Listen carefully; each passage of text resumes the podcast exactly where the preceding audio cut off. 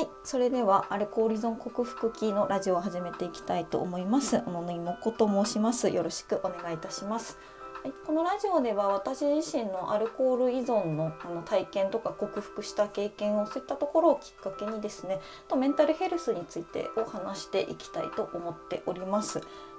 で普段はツイッターやノートでいろいろ発信をしておりまして日本で学ぶ語学学習とメンタルヘルスについて発信をしております。でノートの方は、えー語学学習がメインになるんですけれどもこちらのラジオの方はアルコール依存とメンタルヘルスを中心に話していきたいと思っております。よろしくお願いいたします。はい、で前回まで、まあ、なんか本当にひどくて頭が湧いた飲み方をしてたっていう話をお伝えしました。で、えっと、やはりちょっとその延長線上でですねあの結構あの借金をしてしまったんですよね。で、えっとまあ、ちょっとアルコール依存と直接関係ないとはあの思いきやというところで結構やっぱりあの依存ってやっぱり複数にまたがってあの相互依存してったりとかもするので、まあ、ちょっと今回はですね私自身の,、まあ、そう借金についてをちょっと話していきたいと思ってます。はいで、えっと、ちょっと前回もあのお伝えしたんですけれども、あのまあ、毎日飲みまくって1次会に2次会とかで、まあ、週末とかになるともうオールとかタクシーとかってやってたので、まあ、もちろんそんなことやってるとお金なくなりますよねで洋服も買ってたんでもうそれをバンバンカード着てお金がなくなりますよね。でやっぱり正常な判断ができなくなるんですよ。で結局それでどうしたかっていうと足りなくなったんであのもうリボ払いに走っちゃったってやつなんですよね。で一応あのここでまあちょっとあのお金の口座みたいになっちゃうかもしれないんですけどちょっと簡単にあのお話ししておきますとあのリボ払いってあの分割払いではないんですよねイコールではないんですよね。で分割払いって例えばその100万円っていうものを買ったらそれを100万円を何回って分割にしてその分分割する分手数料がちょっと上にかかってくるっていうものなんですけどもあのリボ払いってあの終わりがないんですよね。だから毎月利子を乗せた額を一定数ずっと払い続けるかまあ、あとはその使った残額金額の残額によって、まあ、ちょっとそのお金が変わっていくんですけども分割払いとあのて絶対的に違うのがお尻が見えないんですよね。で、えっと、高い利息ばっかずっと払い続けて元金がなかなかなくならないっていうシステムなんですよね。で例えば、えっと、20万円するパソコンを買いたかったとします。でただ一括で買える現金が20万円手元にありませんでした。じゃあちょっとリボ払いで買いましょうってなったとします。でリボって利息ほんと高くて大体15%ぐらいが多いんですね。で、えっと、20万円のパソコンを利息15%で毎月3000円ずつ払っていきましょ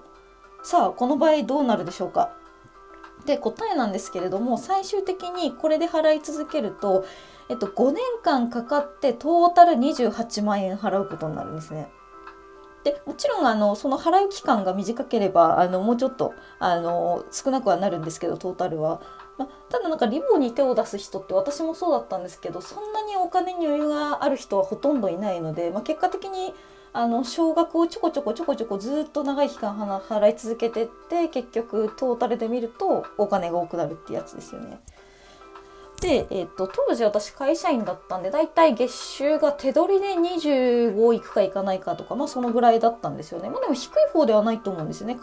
当時20代で会社員で言ってたら。で,、えっと、でそもそもカードとかリボで使いまくってたんであの毎月のカードの引き落とし時点でもう2 5 6万くるんですよ。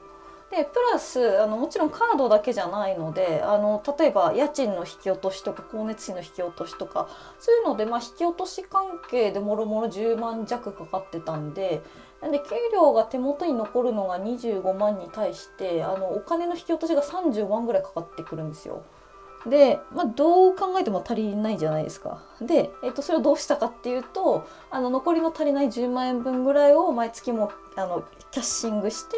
でそれでなんとか引き落としとか間に合わせてでまた給料入ったらまたキャッシングしてのもそのずっとずっとずっとその繰り返しで自転車操業ですよね。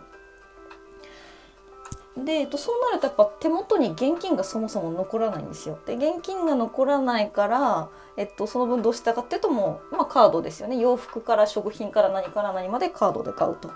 であとはたまにそう友達と飲み行ったりとかした時に、まあ、大体お会計ってなった時に割り勘しようってなった時にじゃあ私カードで払払っとくんで、まあ、皆さん自分の、まあ、1人2,000円ずつ私にくださいとかってやってでその現金をその現金の元手にしてたみたいな。なんかもうなんか意味わかんないですよね なんか本当になんか今自分でも話しててなんか何やってたんだろうってなんかなんてなんかバカなことしてたんだろうってなんかすごいなんかなんかちょっと情けなくなってくるぐらいのなんか意味のわかんないお金使い方してましたね。であの普通なんかクレジットカードとかあの、まあ、現金じゃないお金の決済方法って、PayPay だったり ID 払いとかいろいろあると思うんですけど、まあ、そういうのって基本例えばまあ5万円の買い物にしてもあの5万円買えるお金があるっていうのが前提じゃないですか5万円買えるお金はあって別に現金で今払おうと思えば払えるけれども、まあ、カードで払ったりカードとかあの他のキャッシュレスで払った方が便利だから使うってもんじゃないですか普通その現金以外の支払いのものって。ただ私の場合はその現金がないしそのお金の元でもないところを補ってくれる魔法のカードみたいな。でしかもリボ払いもあの、まあ、なんか利息がつくっていうのは分かってたんですけどさっきみたいにその具体的な金額も計算せずにあでもなんか洋服とか飲み代とかいっぱい払ってるのに毎月3万円とかでいいんだラッキーって思ってたんですよ当時。本当に本当に。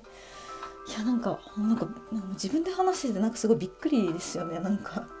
なんかもう本当になんか当時の自分をのぶん殴りに行きたいなってもうすごい今思うんですよね。で、えっと、もう2年前ぐ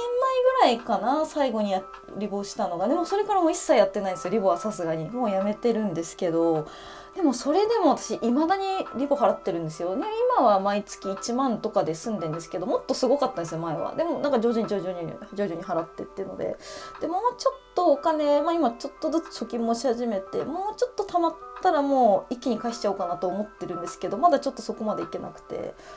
えでも2年間何もリボしてないまだ払い続けてるって結構やばいですよね本当に、うん、なんでちょっとあのあの皆さんも、まあ、大丈夫だと思うんですけどもう本当にあのリボダメ絶対なんであの本当にリボはあのやめましょう。っていうところであの、まあ、そんな感じでお酒を飲んでたのもあって正常な判断ができなくてリボをしまくってたっていうのもあるんですけどもでただなんか今振り返って思うのはじゃあなんかお酒を飲まなかったらあのお金の使い方きちんとできてたかっていうとなんかそうでもないのかなっていう気はしていてさすがにここまで無茶な使い方しなかったと思うんですけどあのよくなんかお酒が人を狂わせるって言うと思うんですけどあの私は多分そうじゃないなとは思っててあのもともとその人のそれぞれ性格的に、まああのまあ、潜在的にそういう性格を持っていてそれがお酒を飲むことによって表に顕著に出るってだけだと思うんですよね。だから私の場合ももともと結構物欲とかも、まあ、洋服買うのが好きっていうのもあったしあとあのお金の計算もちょっともともとちょっとズボラなところはあったんですよ昔からあのお酒うんぬんとか以前に。でだからそれがあのお酒を飲むことによって、まあ、より一層ひどくなったっていうところだと思うんですよね。だからまあ多分もともとそういう性格があるんで私の場合も今基本もう現金でやってます。でカードにしてもあの光熱費とか毎月固定で分かってるものだけにして管理できるようにして例えば Amazon で何か買う時とかも、まあ、カード払いのが早いんですけどコンビニに現金で払いに行ったりしてます。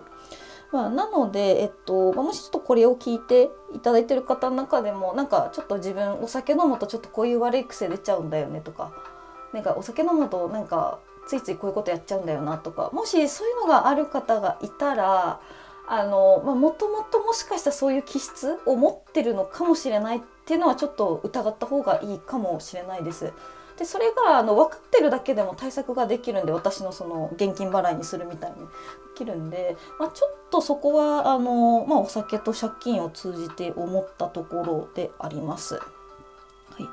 という形でちょっと今回は少しあの脱線してえーと、お金についてお話ししていきましたで次回がちょっとお酒をやめるきっかけになったやらかし事件っていうところをちょっと話していきたいと思います。はい、それではご視聴ありがとうございました。失礼します。